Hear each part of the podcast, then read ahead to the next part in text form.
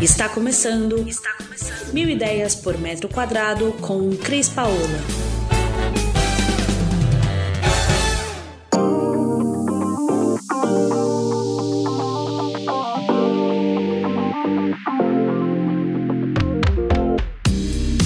Olá, Cris Paola, direto aqui do nosso canal de podcast Mil Ideias por Metro Quadrado. E hoje eu vou abordar com vocês um tema que faz parte da minha existência como profissional. Quando é preciso reformar uma casa? Como fazer isso sem dor, sem sofrimento, da melhor maneira possível e mantendo a sua casa sempre linda e maravilhosa com toda a energia do mundo. Antes da gente continuar, vou lembrar você de olhar a gente também lá no nosso canal do YouTube mil ideias por metro quadrado, ou vai lá no nosso blog que tem muita novidade, sempre muita informação, levando para vocês tudo de melhor para manter a sua casa linda e maravilhosa. Bom, é consciente que toda casa tem um tempo de vida útil, né? A gente sabe disso. Quando a gente pinta a casa, quando a gente compra, quando a gente é, compra uma casa nova ou compra uma casa usada, a gente sabe que a gente vai pôr ali elementos que vão ter que ser ao longo do tempo ter uma certa manutenção. Principalmente a pintura dessa casa é uma das coisas que a gente tem que atentar que sempre acontece, como a vida útil dos móveis, dos equipamentos, tudo isso ao longo do tempo vai se deteriorando. Então, como manter a nossa casa sempre saudável, sempre bacana, né? É, quando a gente entra e sai na nossa casa todos os dias, o que acontece é que a gente entra num modo default no nosso cérebro. Isso vai fazer com que a gente entra e saia e perceba se a luz está acesa ou está apagada, se tem comida para comer, se arrumei a cama, se recolhi algumas coisas, mas a gente não observa mais o nosso ambiente. Até que aquilo começa a nos incomodar muito. Um vazamento que não para, uma parede que está muito suja, um rodapé que está horroroso, uma porta que já não está legal e que a gente quer mudar, ou até mesmo quando a gente cansa daquilo que a gente escolheu. É verdade, porque a gente às vezes faz escolhas e a gente cansa de ver aquele mesmo sofá, de ver aqueles mesmos quadros, de ver os mesmos tapetes, e a gente quer renovação, principalmente quando a gente quer mudar um pouco a nossa vida, né? E trazer energia para essa nossa vida. Daí a gente tem que mudar. Então a gente tem que reformar. E como que a gente faz essa reforma? Primeiro passo para fazer uma reforma é entender o que mais está te incomodando ou coisas que não podem mais ser adiadas. Vazamentos, falta de luz, algum curto-circuito, isso são coisas imediatas, não dá para adiar. Mas se não é o caso dessas coisas imediatas, eu quero me preparar e me programar para uma reforma. Como que eu vou fazer isso? A primeira coisa que a gente tem que fazer é listar o que a gente pensou em fazer. Ah, então eu vou, quero começar pela sala. Ou não, eu vou sair de casa e vou reformar minha casa inteira.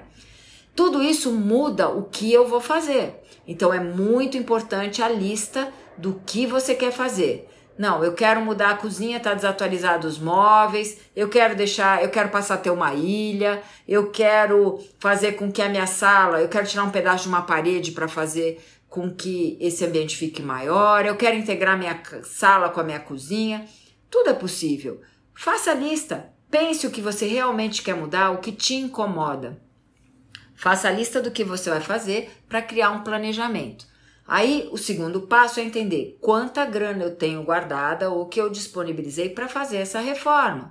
Porque uma reforma, ela planejada, sabendo o que eu vou gastar, ela consegue ter início, meio e fim.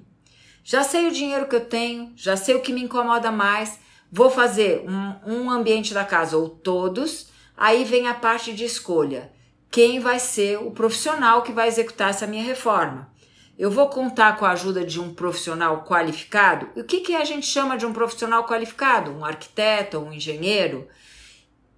Tenho grana, vou contar, vou fazer um projeto e aí vai ficar tudo lindo e maravilhoso.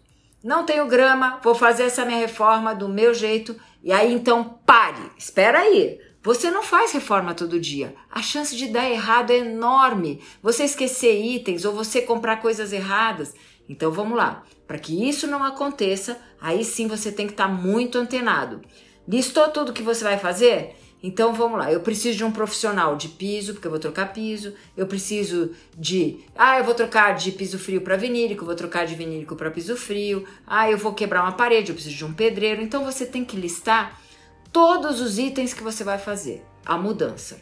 Quais os profissionais que vão estar envolvidos nisso? Se você vai ter uma pessoa que vai fazer tudo e cuidar disso para você, uma empresa que só faz obra, ok, bacana. Se você for fazer sozinho, atenção outra vez. Quando você é profissional de uma área e você está acostumado a fazer aquilo todos os dias, o que acontece é que é muito fácil para você. Mas quando você não faz aquilo todos os dias, a chance de você esquecer ou não saber os itens que isso vai estar relacionado é enorme. Então leia bastante a respeito. Vai lá no nosso canal que tem dicas de obra e reforma e entenda todos os profissionais que você vai ter que envolver nessa obra. Fez o planejamento, entendeu o que vai fazer, começa por um ambiente depois o outro, ou sai de casa, não queira fazer obra com você em casa, isso é desesperador.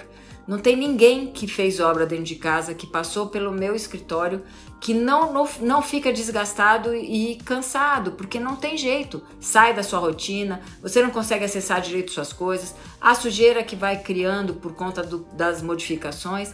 Então é bem legal quando você saia da obra. Saia da obra.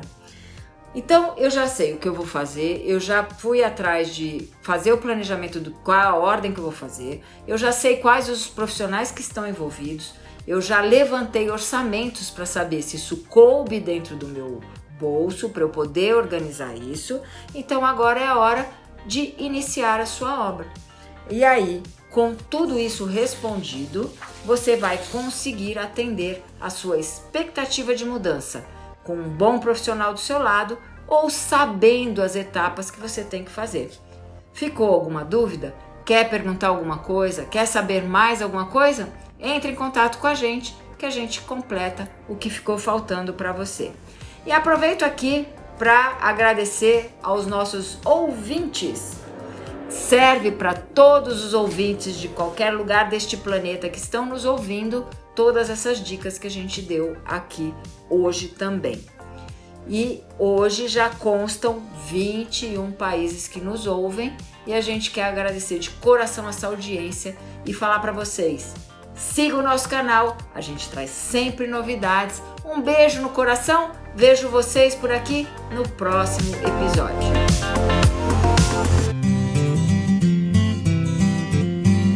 Você ouviu Mil Ideias por Metro Quadrado. Muito obrigada por acompanhar o nosso podcast. Conheça também o nosso site milideiaspormetroquadrado.com.br. Curta nossa página no Facebook e Instagram, Mil Ideias por Metro Quadrado e entre em contato conosco no e-mail contato arroba estudiocrispaola.com.br.